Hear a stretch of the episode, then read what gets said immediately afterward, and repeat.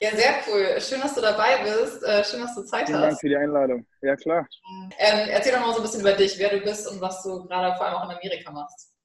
Klar. Ähm, also, mein Name ist Sidney François Fries. Ich bin 24 Jahre alt.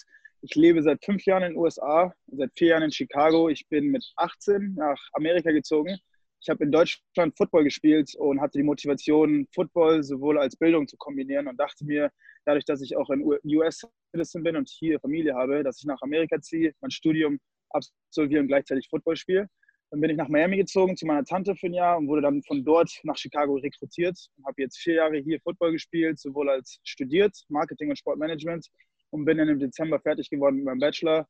Jetzt bin ich seit einem halben Jahr hier in Chicago, habe alles anders erwartet, mit wie alles passiert ist, aber dann kam die Pandemie, jetzt ist dann noch alles mit den Riots und so weiter, aber ich hätte im April meinen Job anfangen sollen mit Starcom, das ist eine Global Media and Advertising Firma. Ja. und das wird jetzt dann wahrscheinlich im Juli oder im August anfangen, abhängig davon, wie jetzt alles weitergeht. Und ja, ich mache jetzt gerade eben als Side-Hustle Personal Training, sowohl als Community Outreach, was ich sehr leidenschaftlich mache und einfach nur mit guten Leuten mich äh, Zeit verbringen und einfach positive Environment bilden und einfach ja building a good good environment and being around people that want good change and just affecting the world in a good and a positive, loving way. So that's that's my purpose. Sounds great. sehr, sehr cool. Ähm, und das heißt, du willst auch erstmal in Amerika bleiben, du fühlst dich da wohl, fühlst dich zu Hause. Also mein Plan ist es auf jeden Fall, die nächsten zwei Jahre hier zu bleiben, auch hier Karriere starten nach dem Studium und dann schauen, wo das Leben mich danach hinführt. Aber ich wollte auf jeden Fall hier ein bisschen Arbeitserfahrung sammeln, ein bisschen Netzwerk verbreiten und dann schauen. Eventuell, die haben mir schon angeboten, für Starcom auch nach Berlin zu restationieren. Aber ich habe gesagt, das mache ich eventuell in zwei, drei Jahren. Aber ich möchte jetzt erstmal hier bleiben. Ich denke, ich muss jetzt noch ein bisschen wachsen und mich selber finden und dann schauen wir weiter, wo das Leben mich hinbringen wird. Sehr gut. Wie alt bist du? 24. Okay. Ja, cool. Und magst du vielleicht mal erzählen, äh, bist du in Deutschland geboren? Also ich gehe davon ja. aus.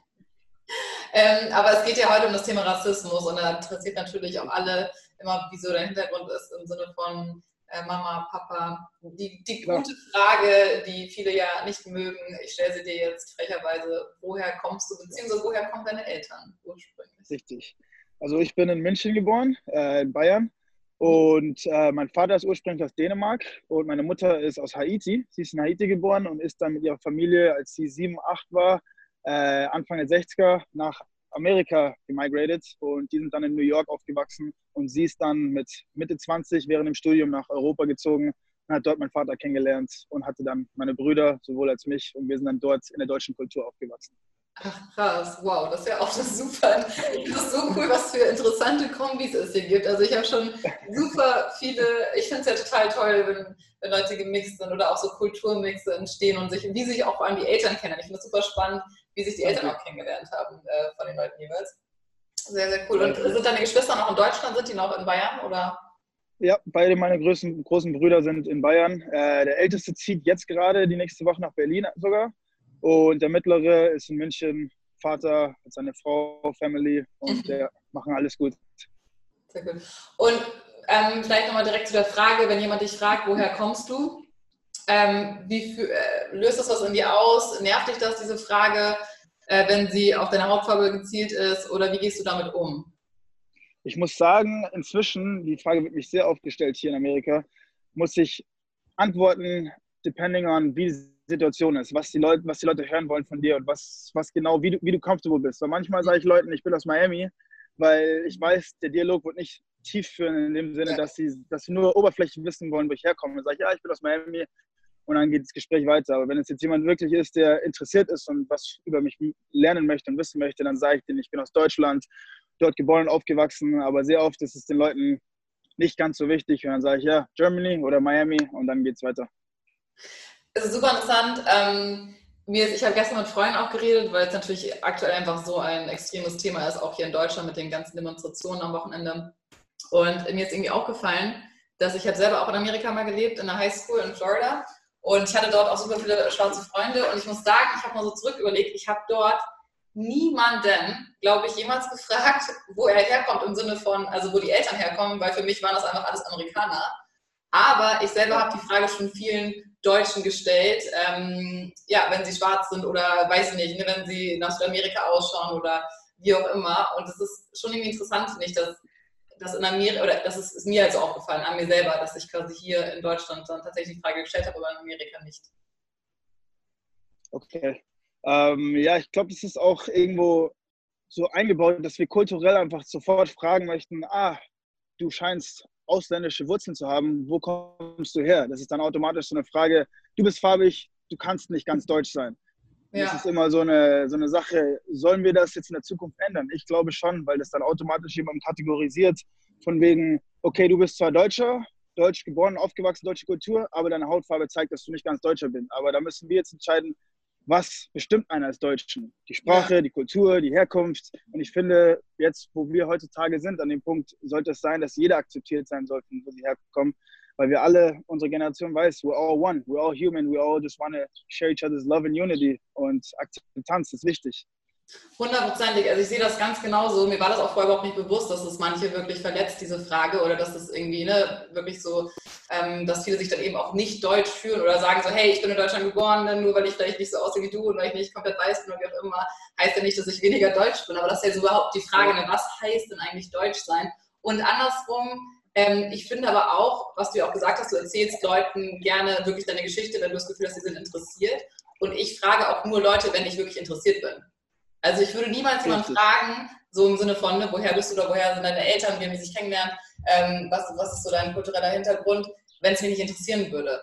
Weil mich interessiert ja. dann auch die Kultur, weil man natürlich schon nochmal vielleicht anders aufwächst, nur ne, mit anderen Bräuchen oder anderen kulturellen ja. Sachen. Deswegen, ich finde es eigentlich mal total interessanten, oder dachte mal, es wäre ein interessanter Start von einer Konversation, aber jetzt habe ich auch gelernt, dass es teilweise einfach wirklich nicht angebracht ist und rassistisch auch ist, das zu sagen ja, manche Leute fühlen sich auf jeden Fall angegriffen, weil sie auch, wie gesagt, eine Vergangenheit haben, von denen nicht jeder weiß, hatten wahrscheinlich sehr oft rassistische Interactions mit Leuten. In Deutschland passiert das auch immer noch, das ist alltäglich. Und dann manchmal fühlt man sich halt angegriffen, wenn, wenn einem diese Frage gestellt wird. Vor allem die Tonlage ist dann auch ganz wichtig und die Situation. Aber ich, natürlich, klar und deutlich bist du kein Rassist, deswegen würde ich das jetzt niemals von dir so aufnehmen. Aber manche Leute fragen das halt in so einer, in so einer Hinsicht so, und wo kommst du eigentlich echt her?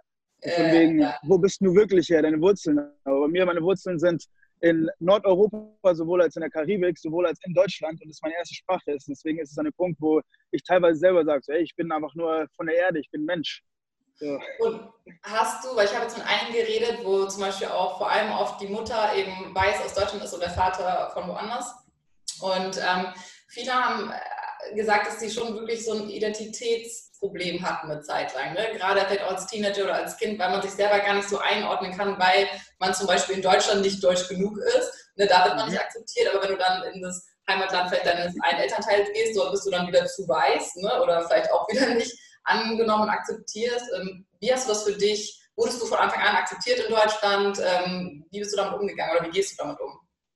Ähm, ich muss sagen, es war sehr zwiespaltig äh, aufgewachsen. Als ich in der Grundschule war, sowohl, sowohl als im Gymnasium, hatte ich sehr viele Leute, die die Farbe nie gesehen haben, mich nie hinterfragt haben, wieso ich schwarz bin oder wo meine Herkunft herkommt. Aber dann gab es auch wieder Leute, die sehr ignorant waren und dann zu mir gesagt haben, ja, du siehst aus, als hätte deine Mutter dich im Toaster gesteckt oder du siehst aus wie ein Affe, du siehst aus wie Tarzan. Das war auch umgänglich. Zu dem Punkt, wo du einfach eine Stärke bildest, die einfach versteht, dass diese Leute sehr close-minded sind und einfach dich verletzen wollen. Aber wenn du ein größeres Herz hast und auch weißt, okay, es ist nicht necessarily deren Schuld, it's how they were brought up, it's their thinking way, dann denkst du dir, okay, I'm gonna look over it, I'm gonna be the bigger person and just ignore the ignorance. Weil es gibt so viele Menschen, die doch wieder was Gutes und Liebe wollen in diesem Leben. Und dann mhm. mussten wir einfach die wegblockieren, die Neg Negativität in unsere Aura bringen. Ähm, und, sorry, wegen der Ident Identifikationskrise, ich weiß ziemlich genau, was du da meinst. Das passiert auch sehr oft bei Mixed People ähm, dass die von einer Kultur aufgewachsen werden, wenn sie Mischling sind und die andere Kultur zum Beispiel nicht so gut kennen. In Deutschland ist es oft mit Afrikanern so, die kennen dann ihre afrikanischen Wurzeln nicht so gut wie ihre deutschen Wurzeln. Bei mir zum Beispiel ist es unsere Haiti, haitianischen Wurzeln. Aber ich habe mir selber jetzt Zeit genommen in den letzten fünf, sechs Jahren, die Kultur besser kennenzulernen, auch mich viel mehr mit meiner Familie äh, Zeit zu verbringen und auch mehr Französisch zu sprechen mit meiner Familie und auch jetzt Geschichtsbücher über Haiti zu lesen, sowohl als die Musik von Haiti zu, äh, zu lernen und den Tanz kennenzulernen und so weiter. Einfach selber mich in die Kultur reinsetzen, dass ich einfach besser verstehen kann, wo meine Leute herkommen. Und es macht mir sehr viel Spaß und ich bin noch echt sehr neugierig. Ich möchte in den nächsten paar Jahren nach Haiti, in die Karibik und einfach mal schauen, where the motherland is at. Super cool, das finde ich einen mega interessanten Ansatz, habe ich jetzt tatsächlich so noch gar nicht gehört. Aber es ist vielleicht auch ein cooler Tipp für Leute, die zuhören, die genau das gleiche Problem haben. Vielleicht sollte man sich wirklich, oder vielleicht hilft einem ne, sich wirklich noch mehr damit zu, auseinanderzusetzen und vielleicht dann auch identifizieren zu können. Ähm, weil du auch die Schule angesprochen hast und du hast dich jetzt selber zum Beispiel auch Mischling genannt, was wiederum ich jetzt gelernt habe, eigentlich rassistisch ist und man nicht sagen sollte. Also ja. so, das finde ich halt super schwierig. Ne? Und ich glaube, da geht es vielen wie mir, diese ganzen Wörter. Ähm, ja. Ne, in Amerika sind nochmal andere Sachen quasi erlaubt oder äh, man kann es nicht direkt übersetzen, teilweise mit colored und schwarz und weiß. Mhm. Ähm, würdest du dir wünschen, dass sowas zum Beispiel in der Schule richtig erklärt und beigebracht wird? Oder hättest du einen Ansatz, wie man es vielleicht besser machen könnte, dass einfach auch so Sachen wie du bist, was für ein Affe bist du, ne, dass solche Sprüche erst gar nicht kommen oder dass andere Leute sich einsetzen und sagen so, hey, das geht nicht, sag das nicht. Ja, danke, dass du den Punkt äh, aufgebracht hast. Sehr wichtig. Ebenfalls mein Fehler Mischling, hast du recht, ist heutzutage auch nicht immer angebracht. Ich habe vorhin zufällig ein Video angeschaut, bevor du mich angerufen hast, und es spricht über Colorism. Und das ist etwas, das in den Bildungssystemen echt sehr, sehr wichtig sein sollte. Von wegen, dass uns beigebracht wird als Kind automatisch, das ist eine europäische Person, das ist eine afrikanische Person, das ist eine asiatische Person. Und das automatisch als Kind aufgewachsen, wenn dir das beigebracht wird, dann fängst du immer an, Leute so zu kategorisieren. Und das ist etwas, das wir jetzt als Erwachsene gar nicht mehr merken. So, wow, das wurde uns als Kind beigebracht. Aber wenn wir einfach nur, wie in dem Video, das ich vorhin geschaut habe, unserem Kind beibringen würden, this is a boy and a girl. This are two boys, they're smiling. These are two girls here. Und deren Hautfarbe egal ist, weil es war ein dunkelhäutiges Kind und ein hellhäutiges Kind, dann wäre das viel leichter. Und die Kinder würden sich niemals darüber Gedanken machen. Die würden auch nur sagen, ja, du hast recht, das ist ein Junge und ein Mädchen. Das sind zwei Jungs, das sind zwei Mädchen. Und automatisch von dort könnten wir diese Kategorisierung einfach eliminieren und es wäre dann schon mal ein großer Schritt für die Bildung und einfach für wie Leute andere Leute anschauen und aufnehmen.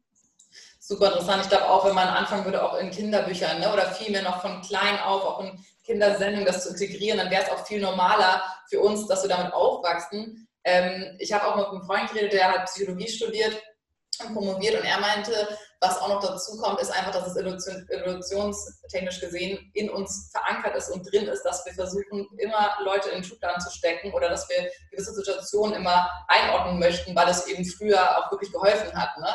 Also in der Steinzeit war es vielleicht wichtig zu wissen, okay, diese Person sieht anders aus als ich, sie gehört nicht zu meinem Stamm, das heißt, sie bietet Gefahr. So, ne? Das heißt, das ist so tief in uns verankert und das aufzubrechen, ist, glaube ich, eine riesige Aufgabe, aber ich denke auch, dass sie machbar ist. Richtig, ich stimme dir komplett zu. Auf jeden Fall. Das ist sehr in instinktuell und das ist eine Sache, ich glaube auch, wir können es ändern, wenn Leute einfach den Perspektive öffnen. Ja. Magst du mal vielleicht so ein bisschen, weil du jetzt ja auch in Amerika lebst, ähm, vielleicht mal Rassismus in Deutschland, was dir widerfahren ist, ähm, vergleichen mit Amerika? Ist es extremer? Ist es gleich? Ähm, du bist jetzt natürlich auch ein bisschen älter, gehst du vielleicht auch noch mit um? Ähm, also ich muss sagen, der Rassismus ist in beiden Ländern sehr präsent bis heute.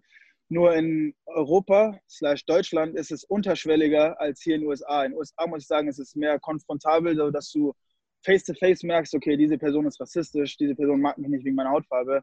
Und in Deutschland ist es einfach unterschwelliger, wie ich gerade gesagt habe, so dass du es hinterrücks erst merkst, dass diese Person vielleicht dich anders behandelt hat wegen deiner Herkunft oder wegen deiner Hautfarbe. Und das ist auch hat, damit haben Medien zu tun, damit haben Bildungssysteme auch wieder zu tun und einfach auch die Privilegien von den Menschen und dass hier zum Beispiel auch viel Gun Violence ist, viel Drug Violence, viel Sex Trafficking, solche Sachen und es kommt dann viel mehr ins Licht als in, in Deutschland, wo wir das Privileg haben, dass wir nicht diese Circumstances äh, um uns rum sind und deswegen ist es einfach nicht so ein Thema, das alltäglich ist. Ja. ja, super interessant, weil du auch gerade Gun Violence genannt hast und du lebst ja in Chicago, in einer der, ich sag mal, tödlichsten Städte Amerikas, wo unglaublich viel Gewalt ist, viele Gangs immer noch aktiv sind, äh, sehr viele Drogenprobleme und generell auch sehr viel Un Ungleichgewicht herrscht. Ähm, ja. Wie gehst du damit um? Das, also fällt einem das auch wirklich auf? Ich war tatsächlich selber noch nie in Chicago. Ich habe gehört, es soll eine wunderschöne Stadt sein, aber ich habe auch von vielen tatsächlich schon mitbekommen, die dort herkommen, dass die alle eigentlich jemanden verloren haben im Umfeld, der erschossen wurde. Ähm, hast du damit auch schon, hast du das wirklich schon aktiv mitbekommen oder bist du schon mal irgendwo in der Nachbarschaft gewesen, wo du Schüsse gehört hast? Oder ich glaube, das würde viele Leute auch interessieren, weil man sich das hier einfach gar nicht vorstellen kann. Ähm, also Chicago ist wie gesagt eine super, super schöne Stadt. Ich würde sie wirklich jedem empfehlen, hat so viel anzubieten.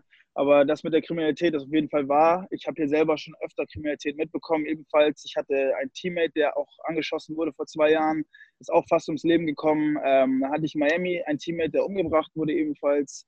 Ähm, ich habe hier schon diverse Male Pistolen gesehen. Ich habe hier diverse Male äh, Gun Violence und Shots abends gehört. An meiner Uni, auch am Campus, hat man ab und zu Gunshots gehört. Hier in der Gegend, das ist alltäglich irgendwo, dass man abends Gunshots hört, was echt traurig ist, weil wenn man von einer anderen Kultur kommt oder einer anderen Demographic, dann ist das für einen sehr verrückt. Aber hier ist es an dem Punkt, als Minderheit oder als farbiger Mann, dass man sich da irgendwo anpassen muss und man sich irgendwo sich daran gewöhnen muss, weil es hier wirklich normal ist. Man kann sich hier mit 18 eine Pistole kaufen, man braucht einfach nur ein ID, State ID, und dann kann, kann man sich eine Knarre hier holen. Und es ist auf jeden Fall sehr tragisch, meiner Meinung nach. Ich stehe null für Gun Violence und es ist sehr ein Problem, weil hier die Jugend davon sehr, sehr, sehr geimpacted ist.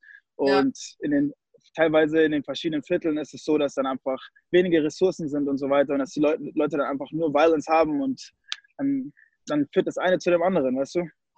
Ich habe äh, vorgestern ähm, zum ersten Mal den Film auf Netflix, ich weiß nicht, ob du die Doku kennst, 13th Amendment geschaut. Hast du ihn geguckt? Ja, sehr gute Doku. Unglaublich. Das ist, finde ich, eine der besten Dokus. Ich finde, die sollte jeder eigentlich auch in der Schule irgendwie mal gesehen haben. Und weil da wird so viel erklärt und was mich auch so geschockt hat, ist einfach dieses, ich meine, klar, man weiß es, aber irgendwie, was mir nicht bewusst war, zum Beispiel auch ALEC, diese ähm, äh, Organisation, die die ganzen Gesetze mhm. für die Republican Parties in der Regel macht und die wiederum jetzt nicht mehr ganz so aktiv, weil die durch den Shitstorm gegangen sind und das rauskam, aber davor waren ja auch so Firmen wie Walmart zum Beispiel einer der größten Sponsoren. Ähm, und Walmart wiederum hatte von äh, gebenefitet, weil die dann ein Gesetz durchgebracht haben, dass sie eben bei Walmart zum Beispiel einfach Pistolen so freigängig äh, ver äh, verkaufen können. Und ich finde, das ist eigentlich so heftig, wie alles connected ist. Ne? Also ich meine, wie du sagst, es gibt schlechte Bildungssysteme, viele Schwarze leben einfach in Nachbar äh, Neighborhoods, wo sie explizit hinge gebracht wurden ne, vor ein paar Jahrzehnten. Und dort sind schlechte Schulen, dort gibt es viele Drogen natürlich, äh, viele wenig Möglichkeiten, andere Sachen zu machen. Und es wird ja auch wirklich nicht gearbeitet, es zu verbessern. Also ähm, das finde ich halt so schockierend. Ich weiß, vielleicht ist es mittlerweile besser geworden, aber als ich in Florida gelebt habe, ich habe wirklich so in einer guten Neighborhood gewohnt und ich war auf einer super guten Schule und bei mir zwei Straßen weiter irgendwie war dann die, fing sozusagen die schlechte Gegend an und alle, die dort, also die waren nicht schlecht, aber alle, die dort gelebt haben, durften dann auch nur auf die schlechtere Schule und hatten natürlich automatisch viel weniger Möglichkeiten, viel weniger Out-of-School-Activities, ne, wie Football, wie Basketball, wie, weiß nicht, äh, Acting Class und so weiter. Und das spielt ja alles nachher zusammen. Das ist alles Systematic Segregation, einfach systematisch, wie, ähm, wie das Land oder die Stadt, in der wir jetzt zum Beispiel sind, es aufgebaut hat, Leute einfach zu separieren, so dass auf der Nordseite der Stadt hier zum Beispiel Leute viel mehr Privilegien haben, bessere Ressourcen. Auf der Südseite der Stadt sind dann überall zufällig Liquor Stores an jeder Ecke, wo man sich abends Alkohol kaufen kann, aber dann zum Beispiel die Supermärkte von einem Punkt zum anderen auf der Southside teilweise 30 Kilometer voneinander entfernt sind. Heißt, man kann sich nicht mal gesund ernähren, man kann sich von Corner Stores ernähren, die verkaufen dir Chips und Snacks und Softdrinks und was weiß ich was. Und das hat alles mit dem anderen zu tun. Und dann, wie gesagt, dann hat man die Liquor Stores abends offen, dann sind die Leute an der Corner, die saufen dann, die trinken, machen sich betrunken und dann führt das eine wieder zu dem anderen. Dann hat man schlechte Environment um sich herum und generell einfach diese negative Environment ist, was die Leute dazu bringt, immer wieder Sachen zu machen, die unüberlegt sind und einfach führt die Leute dazu, kriminell zu werden. Und dann kommen sie ins, ins Jail System und dann sind sie Teil von dem Governmental System und dann sind sie schon von dem Punkt an, ist dein Leben automatisch 50 Prozent zurückgesetzt. Sobald du einmal was in der Akte hast, dann ist es so gut. Und du darfst ja nicht mal mehr voten. Das finde ich halt so heftig. Wenn du einmal incarcerated warst, wenn du einmal im Gefängnis warst in Amerika und dann zum Juvenile damals mit 16 so war, darfst du nicht mehr voten. Ich weiß nicht, ob es in jedem Staat so ist, aber ich glaube, es ist in jedem Staat. In jedem Staat, ja. Und du darfst dich auch bei sehr vielen Jobs nicht mehr bewerben, wenn du eine Sache hast. Sag mal, du bist auch jetzt irgendwie für eine Woche oder so, kommst du irgendwie weg, wegen keine Ahnung was, hast du sofort was auf der Akte und kannst danach dir schon davon ausgehen, dass deine, deine Möglichkeiten im Leben sehr eingeschränkt sind, weil du automatisch als Felony kategorisiert wirst. Und das als Farbiger oder als, Dun als Minderheit hier in Amerika ist es sehr schwer. Sobald sie hören, okay, Felony, dann haben sie sofort was, was sie gegen dich halten können. Heißt, dann kannst du nur noch irgendwie bei Low-Paying-Jobs arbeiten oder im Supermarkt arbeiten und dann heißt es automatisch, dass du der nächsten Generation nicht so viel Opportunities bringen kannst, wie du es erhofft hast. Ja, Teufelskreis. Und dann natürlich auch noch so Richtig. viele äh, Vaterfiguren fehlen in vielen Haushalten, weil die natürlich im Gefängnissystem irgendwann gelandet sind oder gar nicht mehr rauskommen. Und es ist, es ist einfach so unfair. Und ich glaube, das aus meiner persönlichen, weiß ich nicht, ob es jetzt wirklich so ist, aber ich habe das Gefühl, dass das schon noch mal extremer ist in Amerika als in Deutschland. Wir haben in Deutschland nicht das extreme Polizeisystem und nicht dieses extreme, also wir haben ja auch keine Gun Violence in dem Sinne. Ähm, das ist, glaube ich, schon mal ein großer Unterschied. Und äh, das Schlimme da, dabei ist ja auch noch, dass dann das Land von den Leuten profitiert, die dann Insassen im Gefängnis sind. Heißt Systematic Slavery slash Systematic Racism. Die werden dann äh, im Gefängnis zwei, drei Jahre oder wie lange sie dort, dort sitzen, arbeiten sie dann kostenlos und arbeiten dann für die Economy von dem Land. Heißt, sie arbeiten jeden Tag zehn Stunden, kriegen dafür keinen Cent und das ganze Geld geht an das Private Business oder an den Staat und davon profitieren sie tagtäglich. Das ist eigentlich wie Slavery in den 18. Jahrhundert, nur jetzt einfach modernisiert und einfach systematisch hinter Wänden versteckt, dass man es nicht wirklich weiß, wenn man sich nicht über das Gefängnissystem bildet. Ja, ich war auch total schockiert, es wird ja auch im Service Amendment gezeigt, auch wie viele Firmen eigentlich ihre Produkte herstellen lassen. Also riesige Firmen, mhm. Großprodukte, die wir alle tagtäglich teilweise benutzen, äh, kommen aus den ganzen, äh, ganzen Systemen von den Gefängnissen. Und ich meine, klar, selbst wenn die ein bisschen bezahlt werden, dann müssen sie das Geld nutzen, um ihre Telefonate zu führen, die wiederum so unglaublich teuer sind. Also es ist ja, du kommst aus dem System ja eigentlich gar nicht mehr raus. Und das finde ich jetzt einfach so unglaublich schockierend.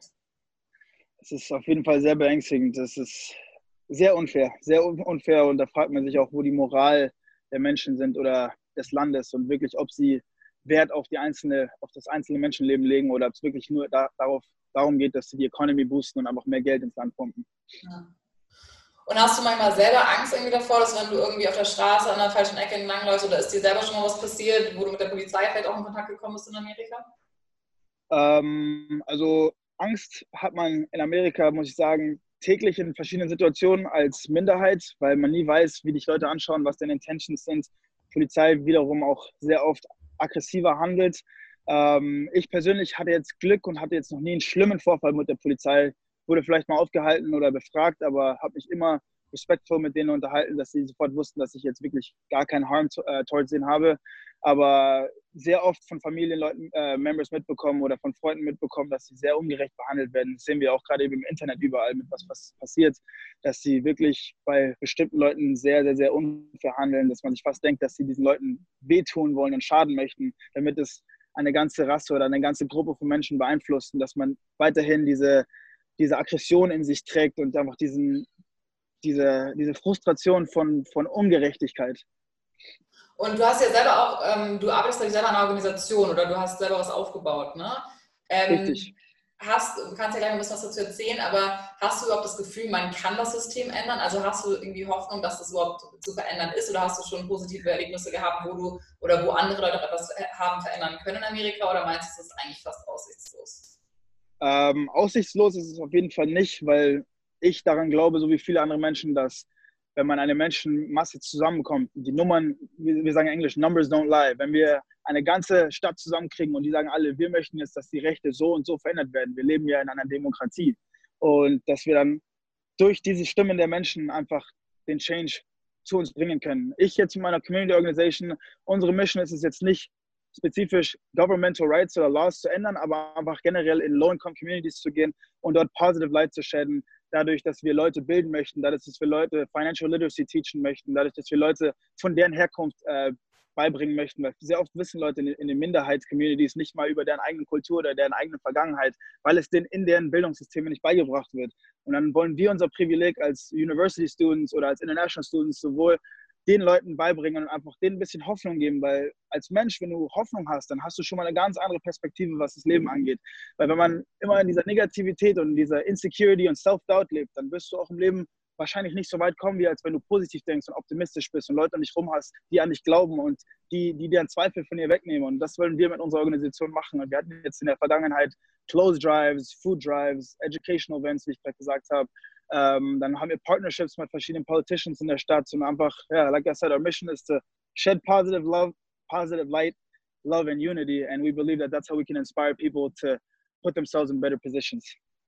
Super cool. Magst du vielleicht mal den Namen der Organisation sagen und kann man dort auch spenden? Also wenn jetzt die Leute zuhören und sagen, hey, finde ich, hört sich super cool an, ähm, gibt es auch Möglichkeiten, dass man euch unterstützen kann?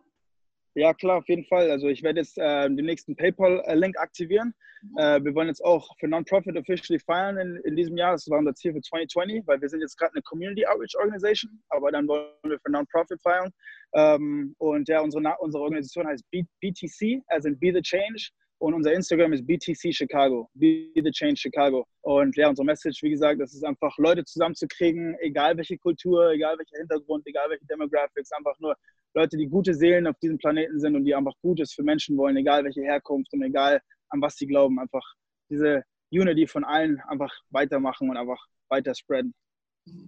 Super cool. Man merkt auf jeden Fall, dass es dir sehr am Herzen liegt und du ein super positiver Mensch bist, der, glaube ich, echt, oder ich merke es auch durch den Bildschirm, dass du sehr gute Vibes hast und sehr positiv. Das ist super schön zu sehen. Danke dir, danke. Ähm, wie stehst du denn zu den ganzen ähm, Protesten, gerade auch zu den Krawallen, zu dem Ruling, zu den ganzen ähm, ja, Überfällen beziehungsweise dem ganzen Zerstören von Leben, auch von unschuldigen Leuten? Ähm, warst du selber auf Demos? Ähm, wie stehst du dazu? Also ich war jetzt die letzte Woche ähm, auf zwei Demos, letzten Samstag sowohl als diesen, äh, auch diesen, sorry, letzten Samstag vor einer Woche und dann Samstag vor zwei Tagen. Äh, die waren beide, obwohl der letzte Samstag war ein bisschen schlimmer. Dieser, sorry, dieser Samstag war 30.000 Leute waren da, war komplett peaceful, war kein einziger Arrest, also war super, super gut. Letzter Samstag war es ein bisschen mehr aggressive, weil das der Anfang von der ganzen Movement war. Die Polizei hat Leute verhaftet, hat Leute angeschossen, hat Leute ähm, verprügelt. Es war ziemlich tough zu sehen. Ich bin dann auch irgendwann gegangen, weil ich dachte mir, ich tue mich jetzt selber in Gefahr, wenn ich jetzt noch weiterhin hier bin. Aber jetzt über die letzten Tage hat es sich wirklich so verbessert, dass die Leute friedlich sind und, und Strategien aufgebaut haben, dass sie in der Stadt sind und einfach die Polizei keinen Grund finden kann, sie als violent zu bezeichnen.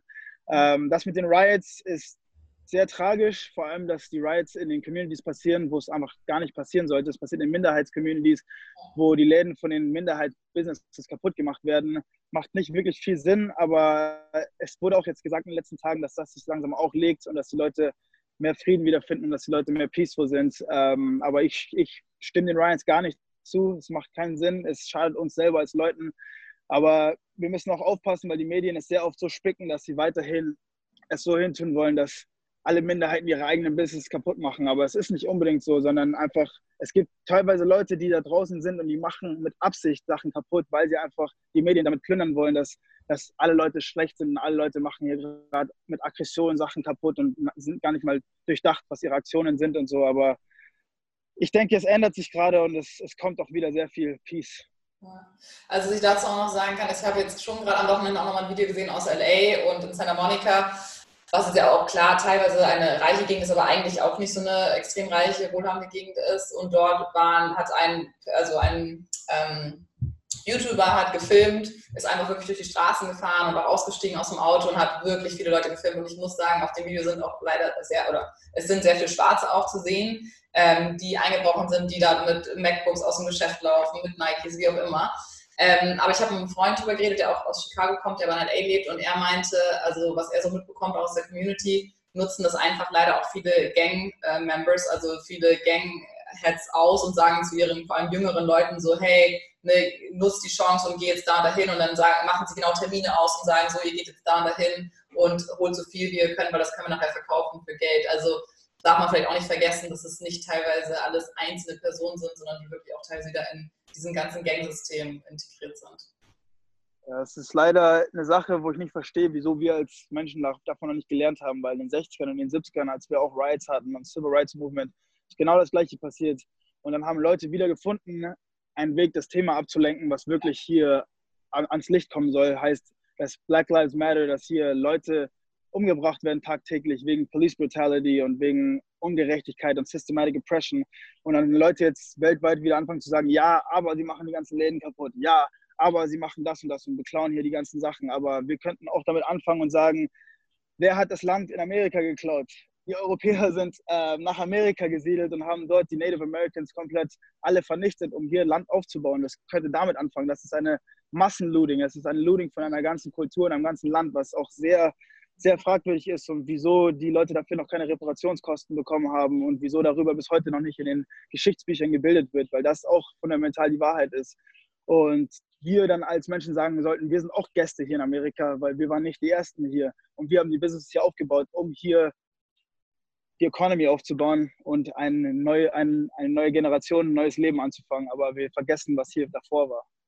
Ja, definitiv. Das ist ja auch in Deutschland gerade irgendwie auch immer so ein bisschen äh, vielleicht nicht in dem Medienthema gewesen, aber weil ich mich mit vielen unterhalten habe, habe ich auch viele Informationen dazu nochmal bekommen. Mir war auch nicht bewusst, dass selbst wir Deutschen riesige Kolonien hatten oder eine riesige Kolonie hatten in Afrika, ähm, die, glaube ich, fünfmal so groß oder sechsmal so groß war wie damals das Deutsche Reich. Ähm, und da sind natürlich auch bis heute keine wirklichen öffentlichen Entschuldigungen zu passiert oder Reparationszahlungen. Also das ist ja nach wie vor einfach auch ein Thema, was irgendwie gerne, glaube ich, so ein bisschen gekonnt ignoriert wird. Richtig. Ist mit Haiti ebenfalls genauso. Die, die Schulden, ja, Frankreich schuldet denen bis heute noch ein paar Millionen und wurden bis heute noch nicht bezahlt. Das sind Sachen, die leider traurig sind und wir sollten sie auch mehr ins Licht bringen. Ja. Hast du denn einen Wunsch oder hast du Tipps vielleicht auch, wie man sich in Zukunft besser verhalten kann oder was sind Dinge, die du vielleicht selber tust, äh, damit das Ganze sich in eine positive äh, Richtung entwickelt? Das Erste, das ich mache, ist, wenn ich einem neuen Menschen begegne, dass ich diese Menschen versuche, nicht automatisch zu kategorisieren. Ich versuche, diesen Menschen zuzuhören und deren Geschichte zu verstehen und verstehen, wo sie herkommen und deren Struggle sowohl als deren Sachen und deren Lebenserfahrung zu verstehen und sie nicht dafür zu judgen, sondern einfach Verständnis zu zeigen und nicht wie automatisch, okay, du hast gesagt, du kommst aus Osteuropa, dann tue ich dich in diese Kategorie. Du kommst aus Asien, dann tue ich in diese Kategorie wir sind alle Menschen, wir kommen alle von verschiedenen Hintergründen, aber wollen irgendwo alle tiefgründig das Gleiche. Und so sehe ich das und mit der Perspektive gehe ich auch durchs Leben, dass ich jeden Menschen akzeptiere für wer sie sind.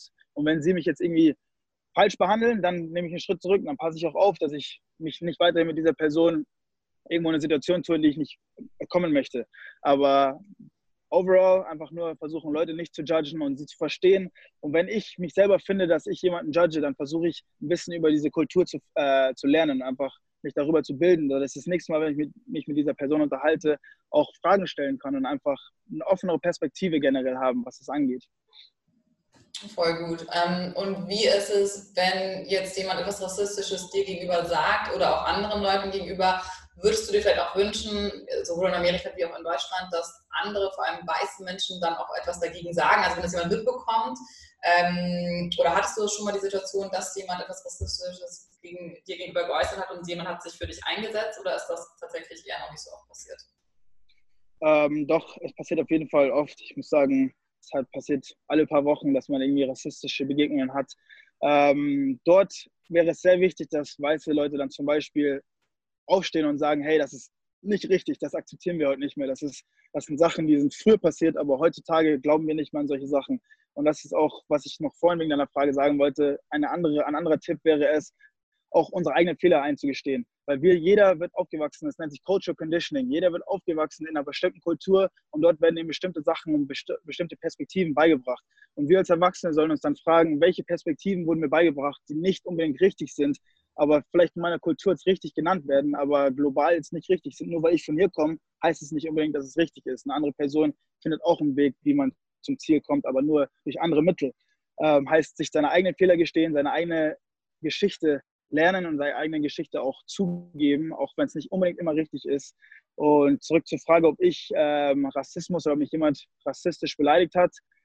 Ähm, wie gesagt, das N-Wort wird sehr oft hier, äh, wird sehr oft hier umgeworfen. Ähm, an der Uni hatte ich sehr viele Diskriminationen. Ich hatte zum Beispiel einen Football-Coach, der rassistisch war. Ähm, ich war unter einem Football-Programm für drei, vier Jahre, wo auch ähm, Ungerechtigkeit sehr, sehr, sehr, sehr präsent war. Ähm, das sind Sachen, die man als Minderheit leider täglich, nicht unbedingt täglich, aber sehr, sehr oft miterlebt. Und wir sind an dem Punkt, wo man einfach emotional darüber hinwegschauen muss und einfach Stärke, das bildet Stärke in uns und einfach ja, wissen, diese Person weiß es nicht besser. That, that person wasn't taught better. They were culturally conditioned in that way. I'm not going to try to put my aggression and my pain on this person. I'm going to look above this person. Mhm. Total, aber hast du ihm gegenüber zum Beispiel das jemals direkt gesagt oder erwähnt, ähm, so gesagt, oder irgendwie anderes so, hey, das ist rassistisch oder das verletzt mich gerade. Ich habe manchmal das Gefühl, dass ich bei ihm, es gibt schon in Amerika auch, finde ich, das stimmt schon, was du gesagt hast, ähm, in Amerika sind teilweise Leute sehr offensichtlich rassistisch, aber viele, was du auch sagst, in Deutschland sind ja eher so, dass sie vielleicht Dinge sagen und vielleicht meinen sie es gar nicht so und wissen es nicht besser, was es auch nicht unbedingt besser macht. Aber ich glaube, oder ich könnte mir vorstellen, wenn Leute öfter auch mal damit konfrontiert werden, dass sie etwas Falsches sagen und das auf eine nette Art und Weise, nicht, ne, so, nicht in diesem Defensive Mechanism, so von wegen, ja, äh, sei mal nicht so, äh, ne, entspann dich mal, ist doch nicht so gemeint, sondern eher so, hey, weißt du ganz ehrlich, das hat mich gerade verletzt. Meinst du, das würde was ändern oder sagst du, nee, damit möchte ich mich gar nicht beschäftigen, so I don't care about this person? Doch. Ich finde, ich glaube, Dialog ist Nummer eins Ding. Es ist sehr wichtig, dass wir Dialog führen, auch mit Leuten, die auf der anderen Seite sind, die rechts eingestellt sind oder einfach rassistische Züge haben. Mit diesen Leuten intellektuelle, offene Dialoge führen und denen unsere Perspektive erklären, dass sie hoffentlich dadurch ihre Perspektive selber öffnen und anderes Verständnis zeigen. Und dann natürlich mit Support von der weißen Community und der europäischen Kultur wäre es sehr wichtig, dass wir dort einfach Verständnis zeigen. Und das würde, glaube ich, auf jeden Fall sehr viel helfen. Auch hier in Amerika sind die Amerikaner sehr oft europäisch bezogen. Die lieben alles, was in Europa ist. Aber wenn wir denen zeigen würden in Europa, dass wir auch dafür nicht stehen, dann würden sie vielleicht auch sagen, hey, they're right. Not even our ancestors from Europe believe in this kind of racism anymore. Maybe we should start thinking too, because as soon as the Americans hear here, oh, you're from Europe, you're from Germany, dann sind sie, wow, super cool. Tell me more about it. Quarter German. I'm like a 16th. Exactly. I love Americans. you know, you know. so. I'm, I'm, a, I'm, a little, I'm Irish, I'm German, I'm French, I'm mixed with everything. Wir denen sagen, man, that's so awesome, I really think that's cool. You should get in touch with your culture, but also understand that a lot of times nowadays in 2020, these cultures aren't supporting the things that you're supporting right now. So maybe you should show understanding towards this. Very good point. Ähm, mega. Und nochmal zu deinem Football-Coach, weil das ist ja schon echt extrem. Konntest du da, also konntet ihr da irgendwas gegen machen oder kann man sich dann beschweren an der Uni oder wird es einfach komplett, weil das ganze System rassistisch ist und die Chefs wiederum auch sich gegenseitig decken. Also habt ihr da versucht, was gegen zu sagen? Das ist ja super scheiße, wenn du da in einem Football-System drinsteckst und ein Coach dich einfach die ganze Zeit benachträgt, nur anhand deiner Aufgabe. Ähm, also ich muss sagen, es war auf jeden Fall eine sehr challenging Experience. Ähm, es hat mich sowohl als sehr viele andere Teammates sehr getroffen, weil wir einfach gesehen haben, dass klar und deutlich der Coach teilweise nur Spieler spielt, mit denen er sich besser versteht. Ähm, wir haben in 2016 als Minderheits-Footballspieler einen Protest sogar gemacht. Das war genau als Black Lives Matter angefangen hat, als Donald Trump gewotet wurde. Da war auch in Amerika eine riesige Krise. Da hat die ganze Szene mit Black Lives Matter hat damals angefangen. Und wir haben als Footballteam gesagt, wir wollen eine Einheit bilden, egal welche Hautfarbe, egal welche Herkunft, dass wir nicht uns ablenken von den Themen, die hier gerade in der Politik passieren und einfach nur als Footballmannschaft zusammenkommen, eine Brüderschaft bilden und einfach nur die Saison richtig zusammen durcharbeiten und einfach Family bilden. Und als wir das gesprochen haben, hat ein Coach uns unterbrochen und gesagt, für so einen Schmarrn haben wir gerade keinen Sinn, äh, keine Zeit. Hat er vor, vor, der ganzen Mannschaft gesagt, ja, sehr, sehr verletzend immer noch, ich, wenn ich heute darüber nachdenke. Und dann haben wir als Minderheitsspieler und alle anderen Jungs, die auch am Start waren, es waren auch viele weiße Spieler am Start, haben gesagt, wir gehen morgen nicht ins Training, wir, wir we're gonna take a knee tomorrow. Wir haben uns echt hingenäht, haben gesagt, heute spielen wir kein Football, wir trainieren halt nicht, bis dieses Thema ans Licht gebracht wird.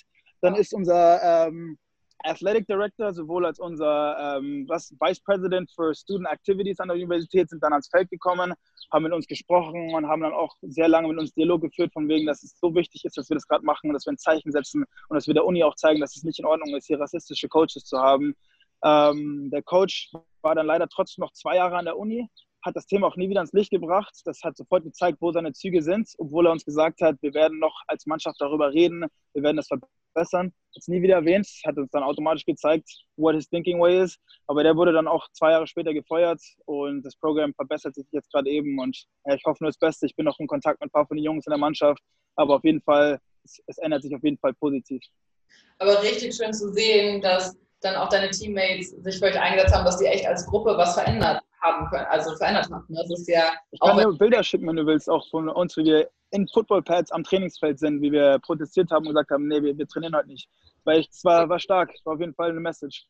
Richtig cool. Ähm, ich habe noch eine andere Frage und zwar, ich meine, ich glaube, es ist offensichtlich, dass gerade so viel Aufmerksamkeit auf diesem Thema herrscht wie wahrscheinlich noch nie zuvor. Es ist wirklich, glaube ich, bei sehr vielen Menschen angekommen, nicht nur eben dieses Klar, man weiß, Rassismus existiert, aber man hat sich vielleicht vorher auch als weiße Mensch, aber auch viele schwarze Menschen haben sich vorher einfach nicht so extrem beschäftigt und wussten auch nicht viel darüber.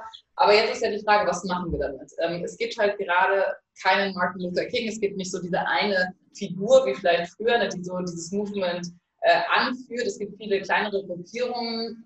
Ähm, was, wenn du diese ganze Aufmerksamkeit gerade hättest oder wenn du jetzt der Leader wärst, was würdest du als erstes ändern oder was meinst du ist das grundlegend Wichtigste? Erstmal bei den Menschen anfangen oder Systeme zu ändern? Ähm, bei den Menschen anfangen und denen versuchen beizubringen, dass wir fundamental daran glauben, dass wir wirklich eins sind. Egal welche Herkunft, wie ich vorhin gesagt habe, egal welche Kultur oder Sprache, dass wir eins sind und dass wir einfach generelle Menschenliebe füreinander haben, egal wie du aussiehst oder was für eine Hautfarbe.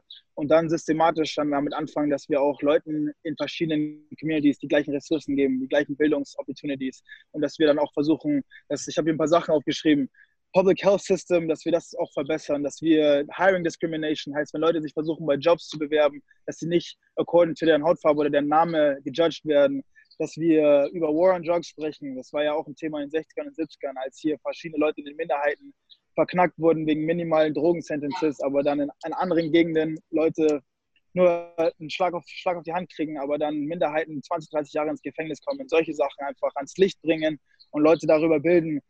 Aber auch, wie gesagt, lesen, viele Filme schauen, Filme, die einem vielleicht nicht immer comfortable sind anzuschauen, aber einfach, wo du denkst, okay, ich muss jetzt einfach aus meiner Comfortzone rauskommen und einfach versuchen, diese Menschen zu verstehen von einer anderen Perspektive.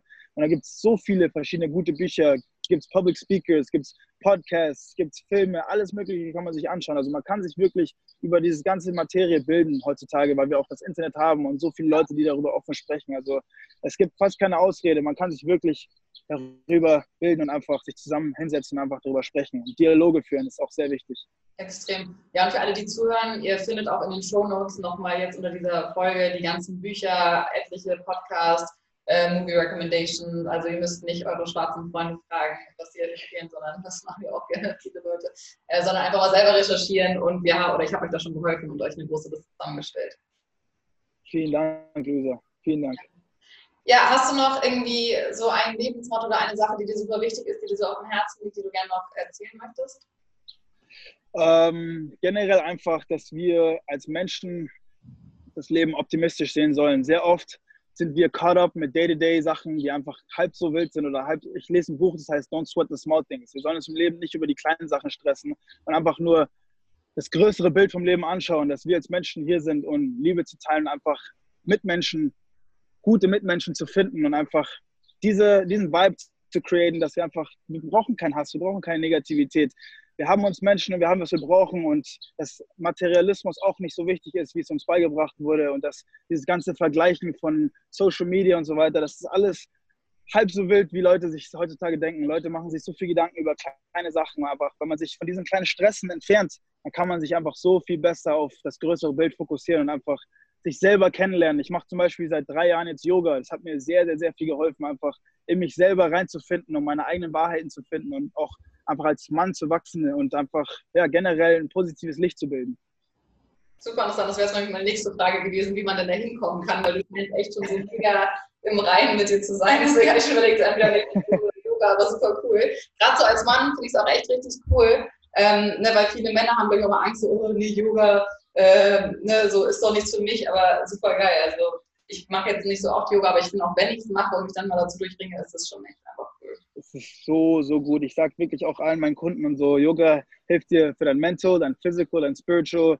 Ich musste vor drei Jahren mit, mit Yoga anfangen, weil ich einen Bandscheibenvorfall durch Football hatte. Ja. Und äh, ich muss sagen, ich bin heutzutage sogar dankbar dafür, weil es wirklich mein Leben geändert hat in so vielen Hinsichten, weil ich in mich selber reingefunden habe und einfach dieses, dieses Dehnen, das öffnet deine Nervenstränge, es öffnet deine Muskeln und das bringt Freiheit zu deinem Kopf. Und so denkst du auch frei als Mensch und verstehst einfach, dass ja, das Leben nicht so ernst genommen werden soll, wie wir es teilweise als Menschen machen und einfach, dass wir uns mehr mit Natur gründen sollen. Und so findet man auch gute Energie, weil die Natur bringt gute, positive Energie. Und deswegen sitze ich jetzt auch hier gerade in meinem Garten. Ich wollte gerade sagen, für alle, die äh, Sydney gerade nicht sehen, er sitzt in seinem Garten vor einem schönen Haus. Ja wunderschön. Ich prom Hast promoting health Ja. ja. Ich habe hier meine Notizen vor mir liegen. Ich schreibe auch immer wieder kreative Sachen auf tagsüber, wenn ich lese. Ich habe meine Pflanzen dabei, Wasser, einfach promoting healthy, healthy lifestyle. That's what, that's what it's about. If you promote a healthy lifestyle and you influence people in a healthy way, that can make them a better person. But being the best version of yourself, that's what I try to live by. 100%, I love it. Ähm, sag mal kurz für alle, wo sie dich finden können, wenn jemand Inspiration braucht, einfach positive Vibes. Ich glaube, das kann man sich bei dir echt gut abholen. Sag mal gerade dein Instagram. Instagram. Uh, Instagram-Name ist Sidney Miles, S-I-D-N-E-Y unterstrich Miles, M-I-L-E-S. Und dann meine Community Outreach Organization ist BTC Chicago, as in Be the Change, BTC Chicago. Super cool. Vielen Dank, vielen Dank, Elisa. Du hast es vielleicht gerade schon beantwortet mit deinem Bandscheibenvorfall, aber ich stelle die Frage trotzdem, aber vielleicht hast du noch eine andere Geschichte. Mein Podcast heißt ja die EVA-Theorie, Everything Happens for a Reason. Ich glaube daran, dass alles aus einem Grund passiert Und ähm, ich nenne ich nenne es immer den Eva-Moment. Ich glaube, jeder oder viele von uns hatten einen Eva oder haben mehrere Eva-Momente im Leben. Eine Situation, wo es einem unglaublich schlecht geht, wo es irgendwas alles läuft scheiße und man weiß immer nicht, wie es weitergeht. Und man fragt sich so, für was ist das jetzt gut? Und im Nachhinein erfährt man dann vielleicht, für was es gut war. Ähm, auf jeden Fall die Situation mit dem Bandscheibenvorfall ist eine, die, der ich sehr, sehr, sehr lange hinterstehen werde, weil das mich wirklich geändert hat. Aber overall sehe ich das als Pain is Growth. Wenn man im Leben schwere Sachen durchmacht, sollte man die Perspektive ändern und nicht sagen, boah, ich mache gerade so viel durch, sondern man sollte sich die Sache anschauen und sagen, ich werde gerade gechallenged. Ich muss diese Challenge akzeptieren und ich muss diese Challenge overkommen. Ich kann diese Challenge overkommen, indem ich consistent bleibe, indem ich positiv bleibe, indem ich committed bleibe. Weil im Leben sind alles Challenges. If you grow from your pain, that's how you mature and that's how you just overall grow in life. Und so sehe ich das. Ich habe ein Tattoo, das steht Mind over Matter. Heißt, alles ist Mindset alles ist Perspektive. Egal wie du, wie du Sachen anschaust, du kannst es von einer positiven Perspektive anschauen, du kannst es von einer offenen Perspektive anschauen. Und auch noch eine Sache, ein Quote, von dem ich lebe. Failure will never overtake me if my determination to succeed is strong enough. Heißt, wenn ich im Leben fehle, ist es kein Failure, sondern es ist eine Lebenslesson for the next step to growth and maturity. Und ja, ich hoffe, das antwortet deine Frage. 100 Prozent, I love it. Ey, richtig cool. Ich hätte noch nicht lange mit dir zu reden. Ähm, ich würde dich gerne persönlich kennenlernen, weil ich glaube, du bist jemand, also ich weiß, ich habe das Gefühl, ich Werden wir bestimmt. Würde ich jetzt gerne umarmen und einfach mit dir abhängen. ebenfalls, ebenfalls. One love, Luisa. One love. Ich spüre sehr gute Energie von dir und ich bin dir sehr, sehr dankbar, dass du dieses Thema auch auf, äh, ans Licht bringst und dass du deine Plattform darüber bilden möchtest, weil das sehr wichtig ist und du wirklich die Initiative nimmst, das zu machen und dafür sehr viel Respekt. One love. Dankeschön. Same to you. Ja, vielen, vielen Dank, ähm, dass du dir die Zeit genommen hast. Ähm, super, super Danke cool. ebenfalls. Und genau, ich denke, es werden sich einige bei dir melden, weil äh, kann Danke ich dir. empfehlen. Sehr gerne. Ich bin I'm all about spreading positive messages and inspiration and just helping people to become the best version of themselves. So ja, yeah. meldet euch bei mir sehr gerne und ich werde euch, ich werde mit euch in Kontakt stehen und versuchen euch zu helfen. Sehr, sehr cool. Vielen, vielen Dank, mein Lieber. Das war's. Vielen Dank dir ebenfalls. Richtig, richtig cool.